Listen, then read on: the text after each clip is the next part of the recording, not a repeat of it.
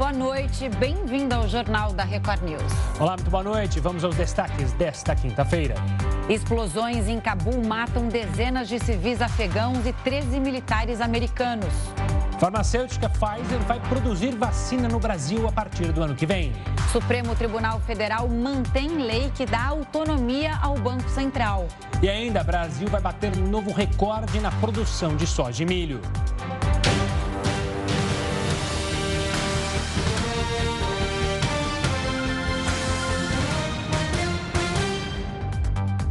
A CPI da pandemia ouviu hoje o ex-funcionário da Anvisa, José Ricardo Santana. O empresário é mais um que passa a condição de investigado pela comissão.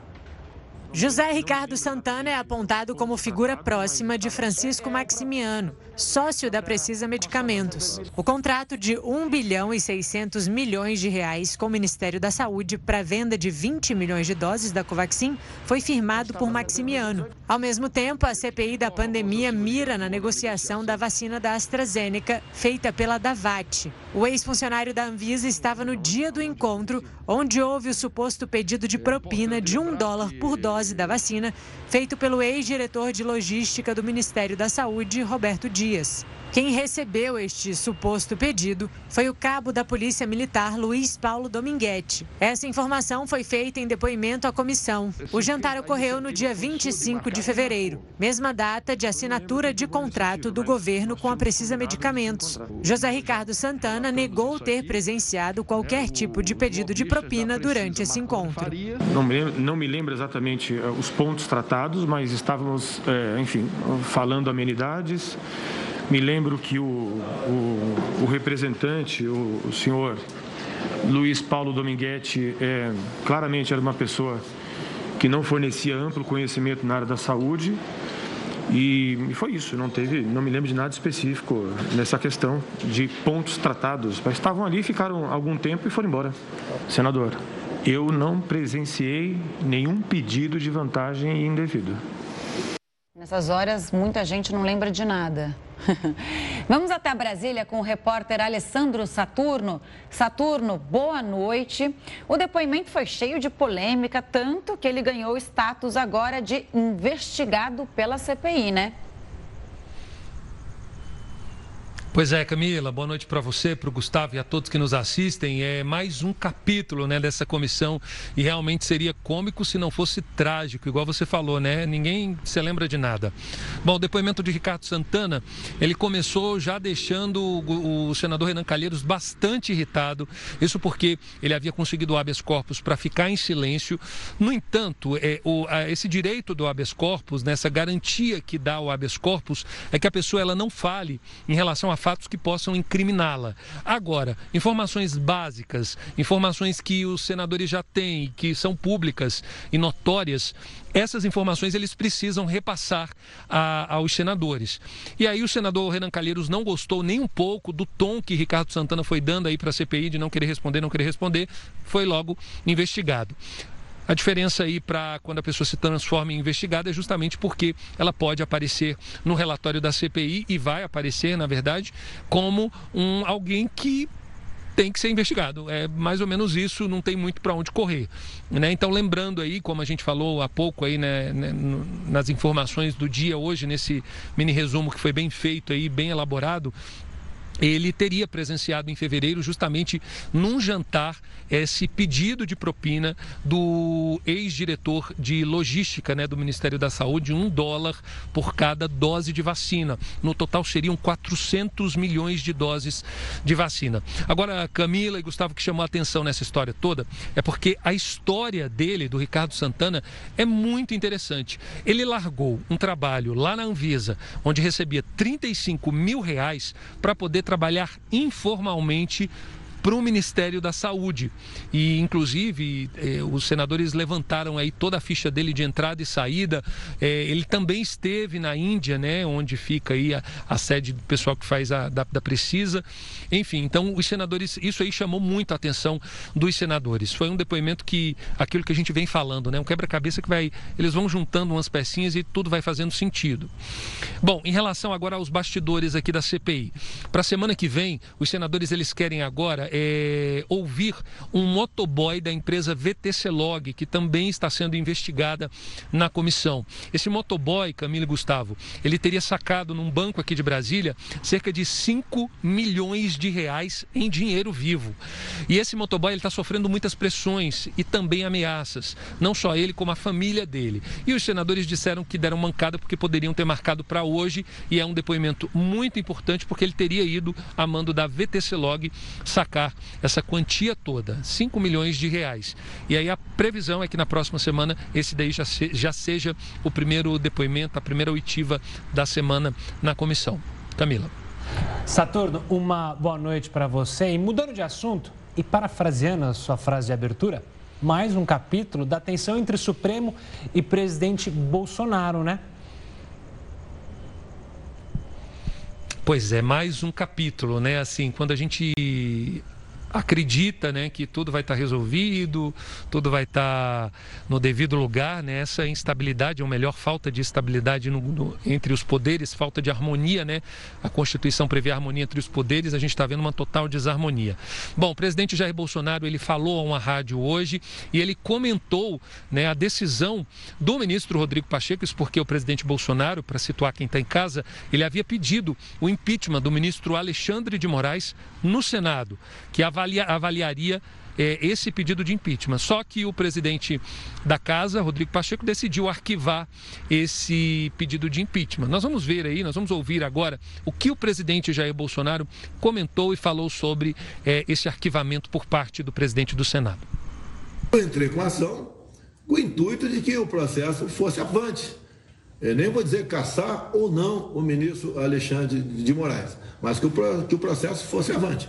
O presidente do Senado, é, o senhor Pacheco, ele entendeu e acolheu uma decisão é, da sua advocacia, a advocacia lá do Senado. Agora, quando chegou uma ordem do ministro Barroso para abrir a CPI é, da, da Covid, ele mandou abrir, e ponto final.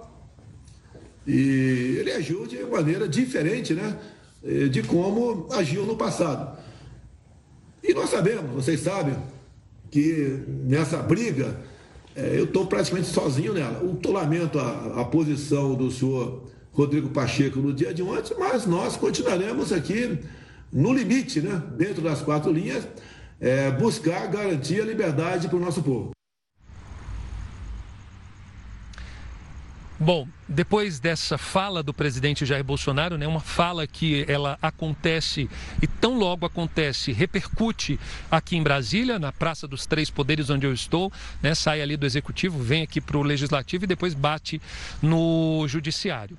Bom, saiu do executivo, legislativo. No legislativo, o presidente do Senado, Rodrigo Pacheco, disse que não ia rivalizar, tentou amenizar, porque ele poderia responder à altura do presidente. Preferiu manter aquela parcimônia, tranquilidade. Já quando chegou no judiciário, o ministro Luiz Fux, ele foi bem direto e ele deu uma resposta aí para o presidente Bolsonaro e chegou a comentar esse pedido de impeachment contra o, o ministro Alexandre de Moraes. Agora a gente vai ouvir aí o que o ministro Fux disse. Vamos lá. Aqueles que não aceitam as decisões judiciais devem se utilizar dos recursos próprios, das vias próprias jurisdicionais, e não do impeachment. E o impeachment, é, digamos assim, tem uma roupagem, digamos assim, de uma ameaça, de cassação de um juiz exatamente por suas opiniões. Se um cidadão anuncia que ele vai, que ele já está montando uma operação para invadir o Supremo Tribunal Federal, nós vamos esperar que haja essa invasão? Não, nós temos de agir imediatamente e, a posteriori, mandar os autos para o Ministério Público. O ministro Fux também disse, e ele foi bem categórico em relação às decisões que estão sendo tomadas é, para tentar coibir e conter qualquer tipo de ataque, não só ao judiciário, como legislativo e o próprio executivo, mas principalmente ao judiciário, que vem sendo alvo de muitas críticas nos últimos dias. A gente viu aí decisões importantes do legislativo, né? Justamente essa decisão do ministro Rodrigo Pacheco para tentar pelo menos amenizar aí o clima e dar uma esfriada nesse clima. Mas olha, Camila e Gustavo, tem outras decisões que estão vindo por aí, por exemplo, o, o, as investigações do Supremo Tribunal Federal que tratam de fake news e ainda o capítulo da falta de perspectiva da indicação de André Mendonça, ex-AGU, para uma vaga no Supremo Tribunal Federal. Então, isso aí ainda pode trazer mais atritos entre os poderes. Saturno e Gustavo, um comentário aqui, né? Essa briga, como você disse, parece estar longe do fim, porque só nessas falas que a gente acompanhou e que você nos trouxe aqui, Saturno, o Bolsonaro disse que está dentro das quatro linhas, mas assumiu que está numa briga, né? Acho que é a primeira vez que ele fala, essa briga é minha, eu estou sozinho nessa briga. O Pacheco tem esse papel neutro, ele falou aqui com a gente essa semana, ele mantém esse papel de apaciguador. E o Fux fala em ameaça. Então, quer dizer, esse clima de tensão está longe de chegar ao fim, me parece. Obrigada, viu, Saturno, pelas informações. Até a próxima. E o ministro da Economia, Paulo Guedes, foi hoje ao Senado e tentou se explicar sobre as declarações de ontem, que novamente repercutiram mal. Mas as justificativas deixaram a situação ainda pior. Aos senadores da comissão que acompanha as ações do governo no combate à pandemia, Paulo Guedes disse que não vai faltar dinheiro para a vacina mas deu a entender que a compra dos imunizantes dependeria do parcelamento dos precatórios, defendido em uma proposta de emenda à Constituição enviada à Câmara. De acordo com o Instituto Fiscal Independente, a PEC burlaria o teto de gastos. Se entrar os precatórios, por exemplo, não há dinheiro para expandir as vacinas. Será que o, o jovem lá do IFI sabe disso? Ele prefere pagar o precatório e ficar sem a vacina? Ontem à noite, em encontro com parlamentares na Câmara dos Deputados, o ministro minimizou a crise hídrica e o aumento da conta de energia. Se no ano passado, que era o caos, nós nos organizamos e atravessamos, por que nós vamos ter medo agora?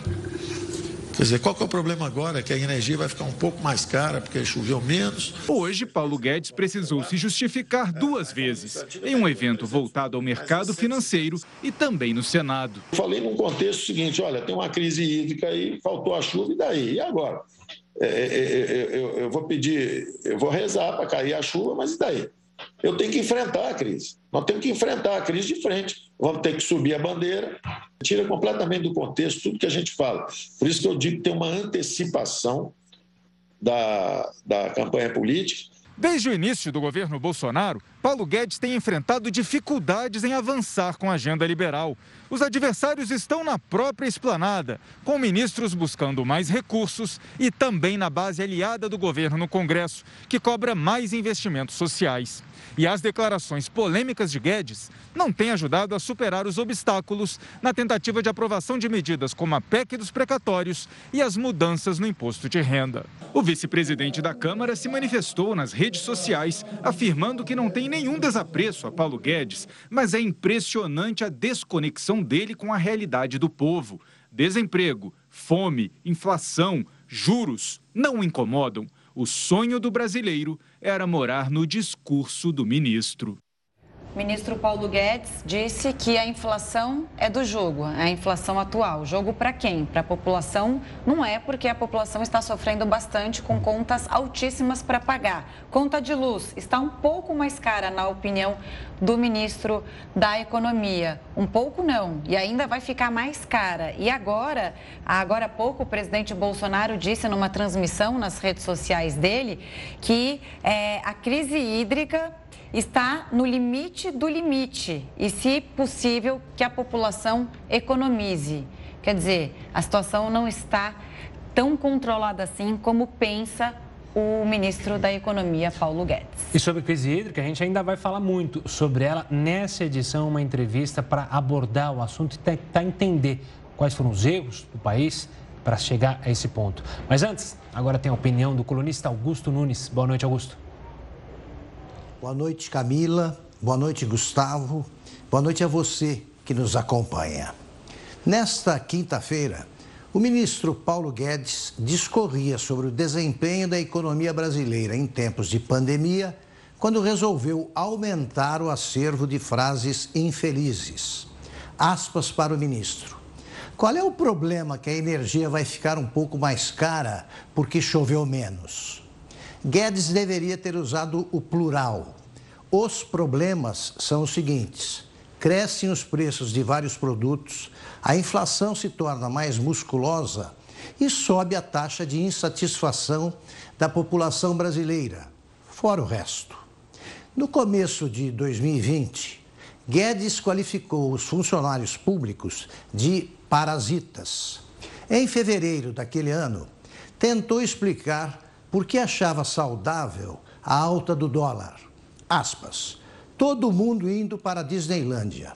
Empregada doméstica indo para a Disneylândia, uma festa danada. Vai passear ali em Foz do Iguaçu, no Nordeste, em Cachoeiro do Itapemirim. Fecha aspas.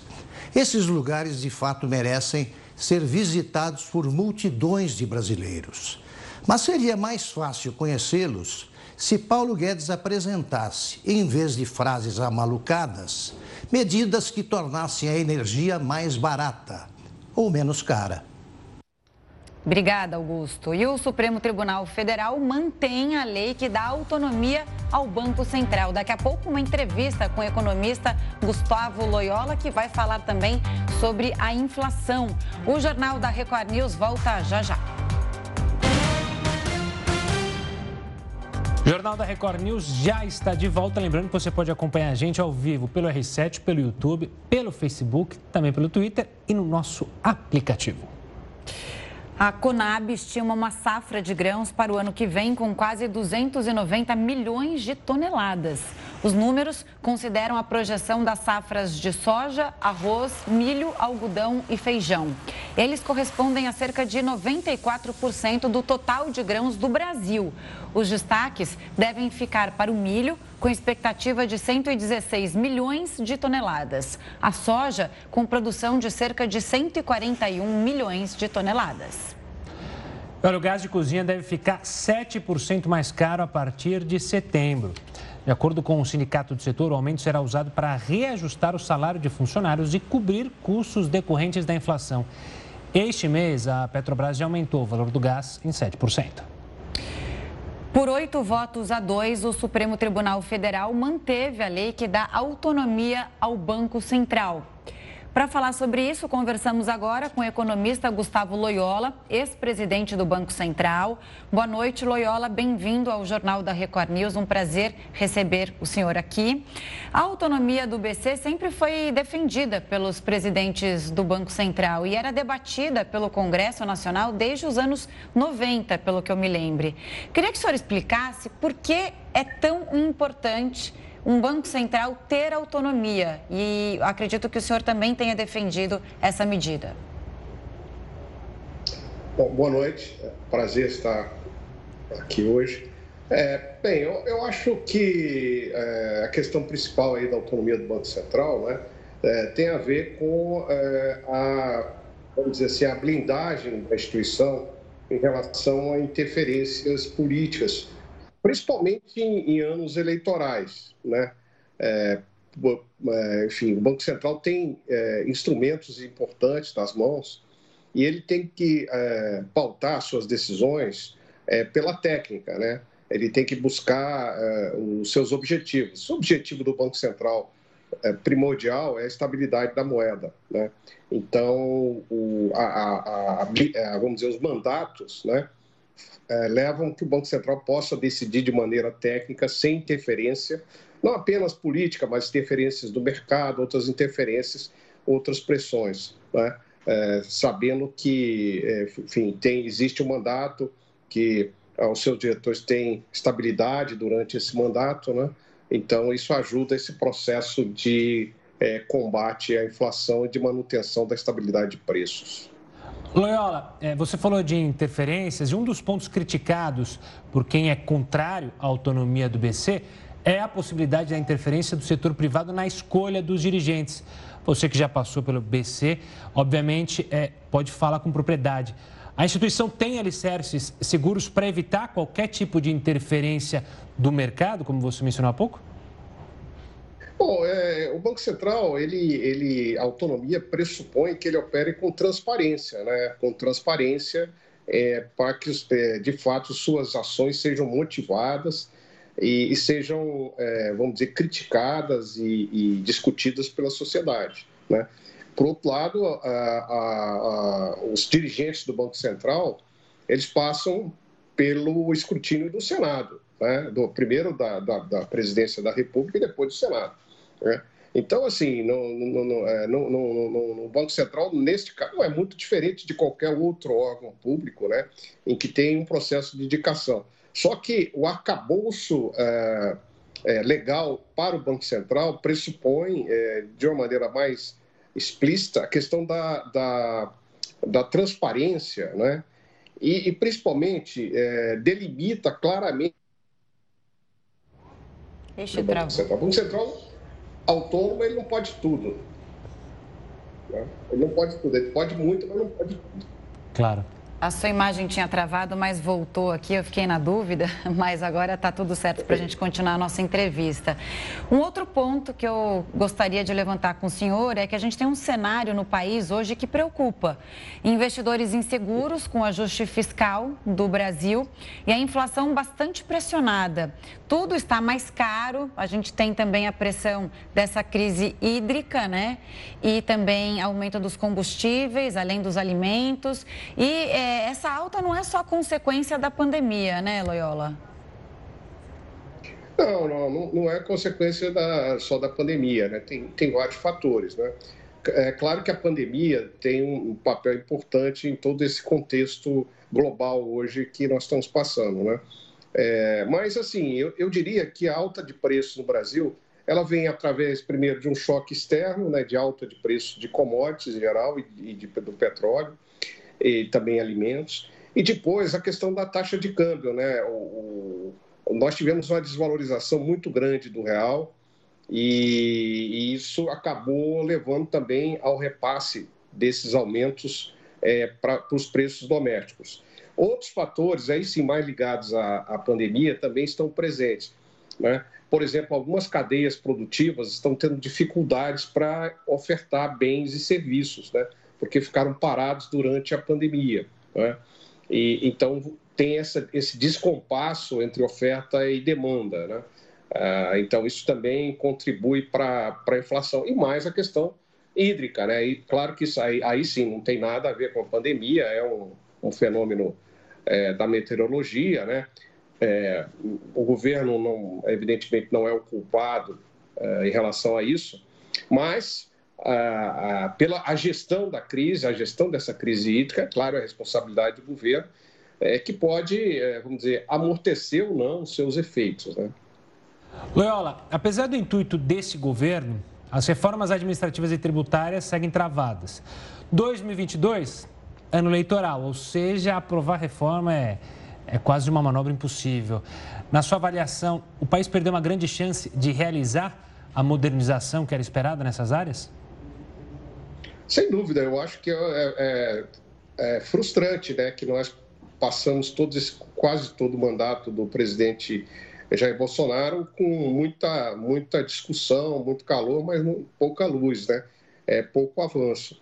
É, eu, eu acho que é muito difícil avançar em reformas, principalmente reformas que são complexas, que exigem é, consensos, exigem, exigem diálogo, uh, nesse ambiente de confronto, né? nesse ambiente de confronto é que o presidente da República aparentemente gosta de, de colocar o país, tá? Então, assim, é, é, isso, isso prejudica bastante, né? Isso prejudica. É claro que houve intercorrências aí que não são de responsabilidade do governo, a própria pandemia, mas, mas assim, eu acho que se poderia ter é, avançado mais, inclusive porque o perfil do atual Congresso é um perfil é, mais reformista, ele, ele tende a acolher é, é, de maneira mais é, favorável é, propostas é, é, de reforma, né? Mas o governo realmente trocou os pés pelas mãos. no caso da reforma tributária, encaminhou um projeto muito imperfeito, sem discussão prévia e tal, e provavelmente também não vai sair nada daí. Né? Então, enfim, é uma frustração. É, claro que houve avanços, não vou negar que não, não tem a vida, por exemplo, o marco é, regulatório do saneamento, foi um avanço importante, só para citar um, mas nós ficamos bem aquém daquilo que se esperava. Né? Quando a gente fala que a nossa inflação vai finalizar o ano acima da meta do governo, só para o nosso público entender o que significa isso realmente e quais são as projeções é, que você se baseia para o final do ano. Qual é a situação que a gente pode esperar para o final de 2021? É, quando eu, eu, falava sobre a autonomia do Banco Central, eu disse que o Banco Central ele tem autonomia para perseguir um objetivo. Esse objetivo no Brasil é a meta de inflação que é fixada não pelo Banco Central, mas pelo Conselho Monetário. Né? Então, o Banco Central ele, ele, ele tem os instrumentos para perseguir essa meta. Esse ano, é, a meta não será cumprida, nós vamos ficar bem acima da meta. Né? Então, é, o Banco Central terá que se justificar é, porque não uh, conseguiu né, é, de, é, segurar a inflação naquele intervalo que, que, que deveria ser. Né? E para o ano que vem, é, a expectativa é de que o Banco Central vá conseguir é, atingir a meta. Aliás, toda essa alta de juros que a gente está observando nos, nas últimas reuniões do Copom são justamente a reação do Banco Central a, essa, a esse estouro né, da meta, o estouro das expectativas de inflação esse ano, para evitar né, que o ano que vem nós tenhamos a inflação ainda alta e, e quem sabe até mais alta né, do que esse ano. Então, o Banco Central ele está buscando, com esse aumento de juros, justamente atingir essa meta é, para 2022. Presidente do Banco Central participando aqui do Jornal da Record News. Quero agradecer imensamente é, o tempo disponibilizado para conversar aqui conosco. Um forte abraço e até uma próxima, Gustavo. E o Rio de Janeiro começou a vacinar adolescentes de 17 anos. O Jornal da Record News volta em Santos. Estamos de volta e o período de estiagem é uma preocupação em 15 estados brasileiros. Com os níveis dos reservatórios descendo rapidamente, o racionamento de água já é uma realidade. Da torneira, nenhuma gota. É uma situação que tem se repetido na casa da dona Maria Luísa e de outros moradores de Salto, a 80 quilômetros da capital paulista. Com interrupções frequentes no fornecimento, é preciso reaproveitar. O que, é essa água aqui, dona Maria? É da roupa que eu enxago na máquina e solto no tanque e ponho aqui. E guardo para mim poder passar pano dentro da casa. Já são 103 dias sem chuva na região. A seca levou a cidade a entrar em racionamento são 24 horas com água e outras 24 sem. O Ribeirão Piraí é responsável por 80% do abastecimento do município. Aqui fica o ponto de captação da água que é levada até a estação de tratamento. E essa régua aqui, ó, dá uma boa ideia do quanto a seca está afetando o Ribeirão. Em outros anos, mesmo com estiagem, a água costuma ficar perto ali, ó, daquele número 20 na régua. E agora o nível está quase um metro abaixo. Se a captação diminuir, se a, a população não colaborar, nós estamos preparados até para entrar numa fase vermelha. Não queremos. A fase vermelha consiste em 36 horas sem água e 12 com água. Em 15 estados brasileiros, a seca se agravou no último mês. Na região sul, os reservatórios operam com cerca de 30% da capacidade. No sudeste e no centro-oeste, pouco mais de 20%. No Nordeste, 50%. E na região Norte, cerca de 70% da capacidade. Hoje nós temos uma crise hídrica já caracterizada e essa crise ela pode virar uma crise de abastecimento em 2022. Na Grande São Paulo, o sistema Cantareira, maior reservatório, que abastece 7 milhões de pessoas, atingiu 38,1% do volume útil. Para o professor, medidas como a concessão de bônus deveriam ser retomadas. As residências, comércios que consumissem abaixo ou até a sua média mensal ou abaixo da sua média mensal pagariam menos pelo metro cúbico consumido. Foi muito útil para a população e foi um grande incentivo para a economia de, de água na, na última crise. Como você viu na reportagem, sem chuvas, as hidrelétricas no Brasil já funcionam no limite. Até órgãos públicos federais serão obrigados a reduzir o consumo de energia entre 10% e 20%. Para falar sobre o risco de apagão, nós conversamos agora com Roberto Brandão, pesquisador do setor elétrico na Universidade Federal do Rio de Janeiro. Uma boa noite, Roberto. Obrigado pela participação aqui conosco no Jornal da Record News. A pergunta mais óbvia que todo mundo quer saber em casa é: existe risco, de fato, de apagão? Ou quanto a isso, pelo menos a gente pode ficar tranquilo? Olha, a gente está numa situação muito ruim hidrológica. Acho que nós, vemos, nós estamos num período já de nove anos em que todos os anos a gente tem uma, é uma hidrologia abaixo da média, ou perto da média, mas sempre abaixo, e esse é muito pior. Para ter uma ideia, a gente está perdendo em energia, chegou menos energia do que de hábito nas hidrelétricas, equivalente a, a duas vezes e meia a geração de Itaipu em anos normais. É, é realmente muito ruim e a gente só não está numa situação é, de racionamento é, porque, de fato, nos últimos anos vem crescendo muito pouco o consumo com a crise. De 2015 para cá, o consumo cresceu muito pouco e a capacidade instalada cresceu muito. Nós não tínhamos eólicas quase em 2015 e hoje temos mais do que Itaipu. Então, é, é possível que nós tenhamos problemas esse ano, ano que vem, é, mas eles não devem ter a dimensão que teve o apagão de 2001 em função de nós estarmos com uma evolução muito lenta do consumo nos últimos anos é, e, grandes investimentos foram realizados, esperando inclusive uma demanda que não veio.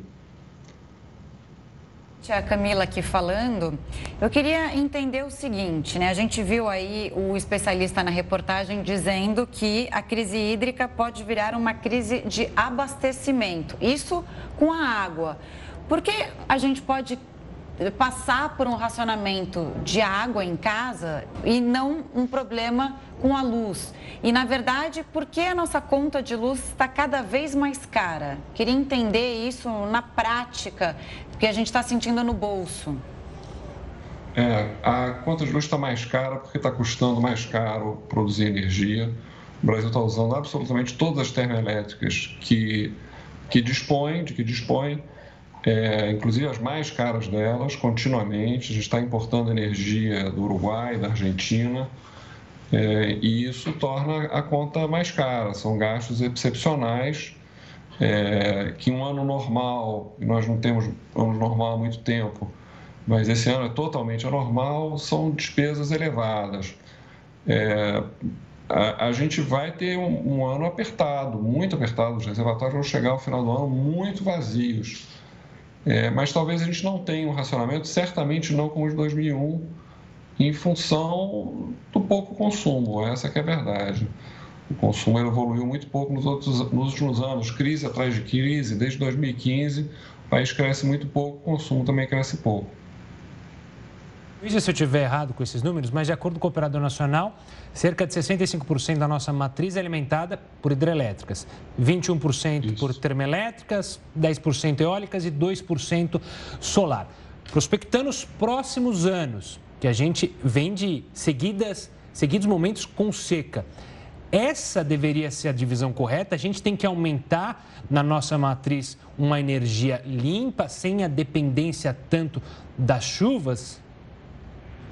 É, a, as hidrelétricas já foram mais de 90%, cerca de 90% da matriz, e isso vem caindo, vai continuar caindo é, nos próximos anos, independente de qualquer outra coisa, simplesmente pelo fato de que nós não temos mais projetos que possam ser leiloados de hidrelétricas, de grandes hidrelétricas, na quantidade suficiente para manter a participação das hidrelétricas da matriz. Então, é, essa diversificação que aconteceu nos últimos 15, é, 20 anos, da matriz energética, com uma dependência cada vez menor da, da hidrelétrica, ela vai continuar. Agora, as hidrelétricas que existem, existem. Então, nós vamos ter um sistema por muito tempo é, com participação forte de hidrelétricas. É, mesmo, no, mesmo em pleno racionamento, no dia de hoje, metade da energia é, é hídrica.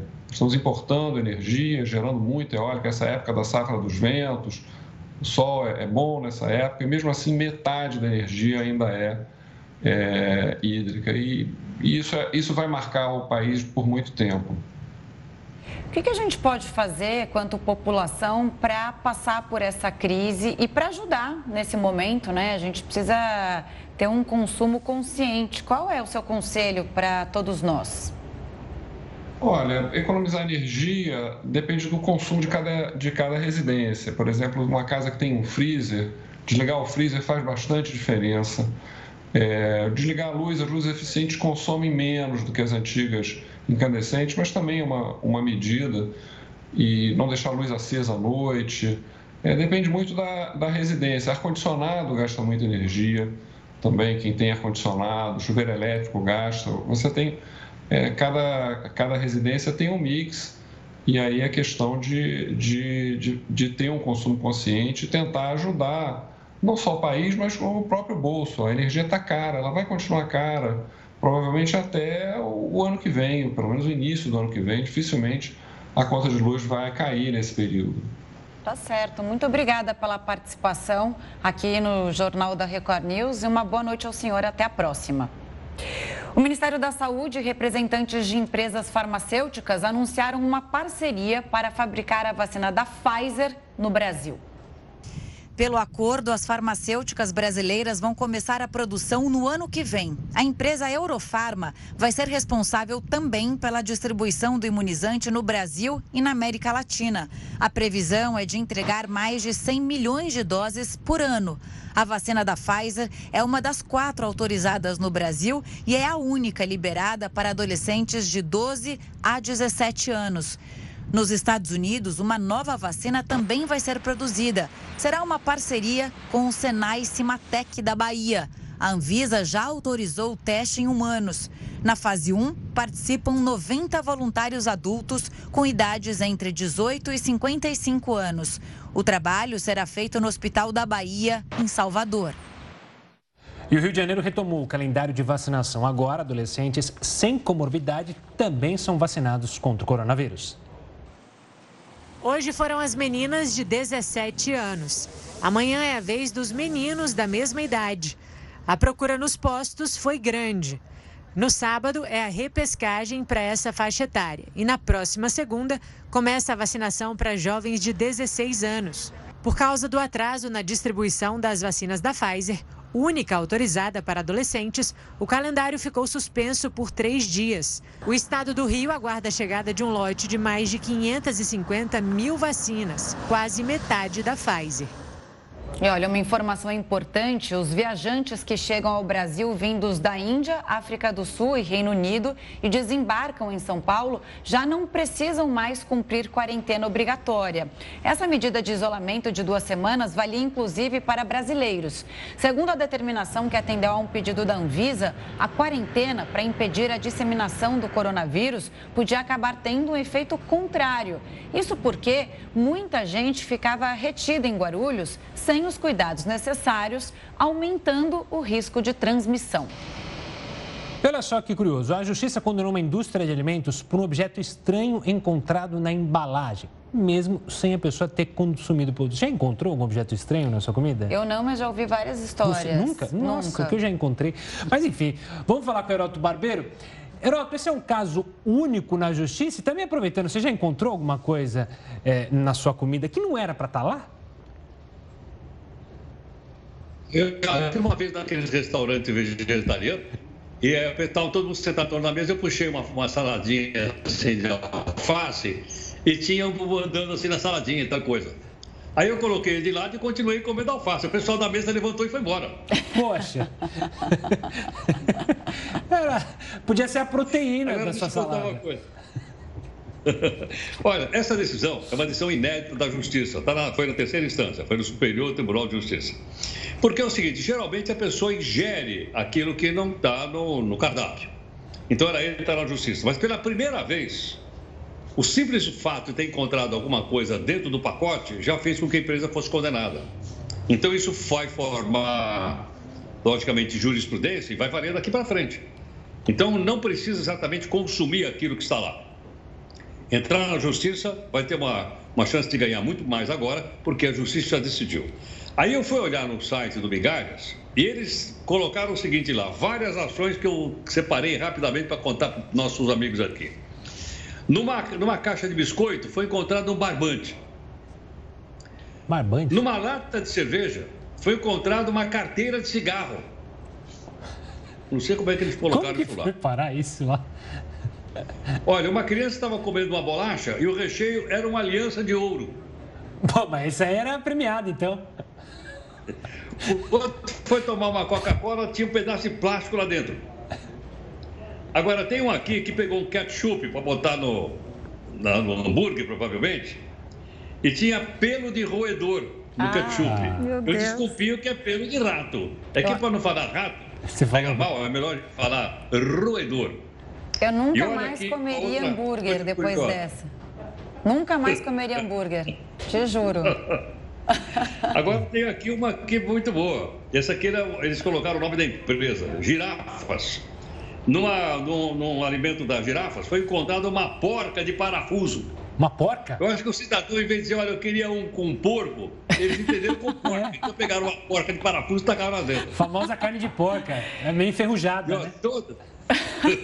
Eu quero um arroz, feijão e uma porca, por favor. São decisões da justiça e vale daqui para frente, então fica aí né, como alerta para as pessoas que acompanham e que, logicamente, sabem agora onde reclamar.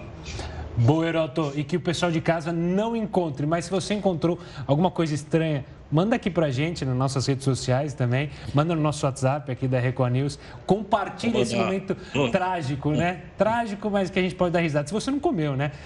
O Heródoto, continua aí que daqui a pouco a gente te chama, hein? Ligadinho aqui na gente, tá? Até daqui a pouco.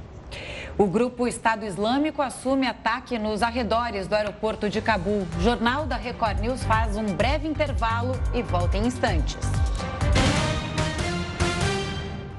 E pelo menos 60 civis e 13 militares americanos morreram após uma série de explosões nos arredores do aeroporto de Cabul, no Afeganistão. O grupo Estado Islâmico assumiu o ataque. As cenas de pessoas tentando deixar o Afeganistão deram lugar a explosões e feridos. Pelo menos três explosões no aeroporto de Cabul deixaram vários mortos e feridos. O ataque foi assumido pelo grupo Estado Islâmico, rival do Talibã e considerado mais radical. Os talibãs são desprezados pela organização por não aplicarem a versão mais rigorosa da lei islâmica. O governo dos Estados Unidos falou de um ataque complexo e confirmou a morte de 12 soldados americanos. Jornalistas do Afeganistão registraram imagens próximas ao aeroporto onde é possível ver os feridos. Outro vídeo mostra o momento em que as vítimas do bombardeio são socorridas e levadas para o hospital. Pelas redes sociais, o Talibã condenou o atentado.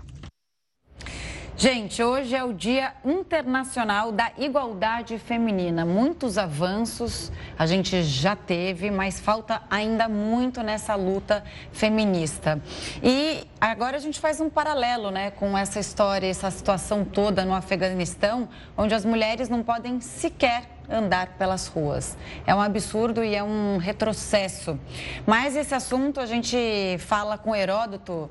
Heródoto, uma ironia também dessa história, né, diante das ameaças do Talibã, é tolir a, as mulheres de muitos direitos adquiridos nesses anos todos, né? Mas temos uma comemoração aí do Dia Internacional da Igualdade Feminina.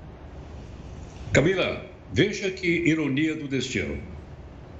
O Dia Internacional da Igualdade Feminina é comemorado hoje, mas ele data de 1920 nos Estados Unidos. Até 1920, as mulheres não tinham direito de voto nos Estados Unidos, nem de ser votada. Aqui no Brasil, as mulheres ganharam direito de voto em 1934 e só votaram em 1946, só para a gente comparar uma coisa com a outra. Lá foi necessária uma emenda constitucional para que as mulheres votassem. Olha, já era chamado de democracia mesmo sem a participação das mulheres. Agora, qual é a ligação que isso tem com o Talibã? Essa que você lembrou, da violência? Mas há duas personagens que estão no Brasil e estão ligadas a isso. Uma, Hillary Clinton, no Brasil, que foi candidata à presidência dos Estados Unidos. E a Malala, que levou um tiro na cabeça dado por um cidadão do Talibã, que não queria que ela continuasse estudando. E o mundo inteiro acompanhou. Essas duas mulheres estão no Brasil para o encontro e, e, e aí a gente liga uma coisa a outra. Outra coisa, terça-feira o Talibã deu um ultimato aos Estados Unidos. Terça-feira é dia 31, não pode ter mais ninguém saindo de lá de acordo com os Estados Unidos. Então veja que ironia. O presidente Biden, cultuado pelas minorias americanas, por ser um cara defensor então da igualdade de direitos, ele está num enrosco muito grande com essa saída do dia 31 e principalmente, como você lembrou, porque vai voltar a ditadura violenta em cima das mulheres. Aliás, já começou. Já não se vê mais mulher andando nas ruas das cidades do Afeganistão. E quem viu aí na internet, viu a execução de uma mulher numa praça porque ela se recusou a cobrir o rosto com o lenço, conforme a decisão aí do Talibã. Então, uma coisa está ligada à outra e, olha, a data de hoje não é para ser comemorada é para ser lastimada diante dos fatos que acontecem no Afeganistão. Pois é, e a gente fala de Talibã e tem o pior, que é a força e a volta do Estado Islâmico. E é bom lembrar que o Estado Islâmico é ainda mais radical que o Talibã. O Estado Islâmico, inclusive, não parabenizou o Talibã quando ele assumiu Cabu, porque eles consideram os membros do Talibã como maus muçulmanos, porque não seguem a risca a religião, segundo, obviamente, é, esse Estado Islâmico, infelizmente, né, Heroto? Não podemos comemorar, mas é uma data importante para as mulheres, porque ela simboliza a, a, a luta das mulheres para elas conseguirem, nós, né, na verdade, nós conseguirmos votarmos, né, a gente consegue votar hoje, a gente vai para as eleições, tem o direito, aqui no Brasil, a gente estava pesquisando, né, Gustavo, para ter esse papo com o, o Heródoto, e aqui no Brasil as mulheres ganharam esse direito ao voto, só que elas tinham que ir acompanhadas do marido, né? E a gente está falando de um, um, passado muito recente. Então, cada passo que a gente dá tem que ser comemorado sim, a gente tem que é, saber da força que a gente tem e que tem um longo caminho ainda a seguir. E, infelizmente, é, esses retrocessos que a gente assiste em outros lugares do mundo, isso a gente tem que é, lutar e pensar todos os dias nessas mulheres, por exemplo, afegãs e no que elas estão passando. Então, o apoio que a gente institucional, institucionalmente a gente puder dar, nós daremos, né, Heródoto e Gustavo? É isso aí, gente. Um grande abraço a vocês. Tchau, tchau. Um grande abraço e até amanhã, Heródoto. Olha, a Força Aérea dos Estados Unidos explodiu munições antigas. Não sai daí que a gente vai te explicar, mas o Jornal da Record News volta em 60 segundos. Nos Estados Unidos, moradores da Califórnia receberam um alerta para deixar as casas após o aumento dos incêndios florestais. Das casas queimadas, só restaram as estruturas. Cerca de 10 comunidades tiveram que sair às pressas por ordem das autoridades. No norte da Califórnia, os incêndios destruíram grandes áreas florestais e pequenas cidades perto das montanhas. O risco de novos focos não está descartado, porque o tempo continua seco na região. E o exército dos Estados Unidos detonou um esconderijo de munições antigas. A explosão foi realizada pela Força Aérea de Nevada. Os militares americanos alegaram que as munições não eram mais seguras nem para transporte, tampouco para armazenamento. Explosões deste tipo são realizadas de uma a duas vezes por ano nos Estados Unidos. E o Jornal da Record News fica por aqui, infelizmente, mas amanhã tem mais. Obrigada pela audiência. Você continua agora com o News das 10 com a nossa maravilhosa Manuela Caiado. Você queria continuar dentro da noite? Não, deixa para Manuela Caiado. Uma ótima noite e até amanhã.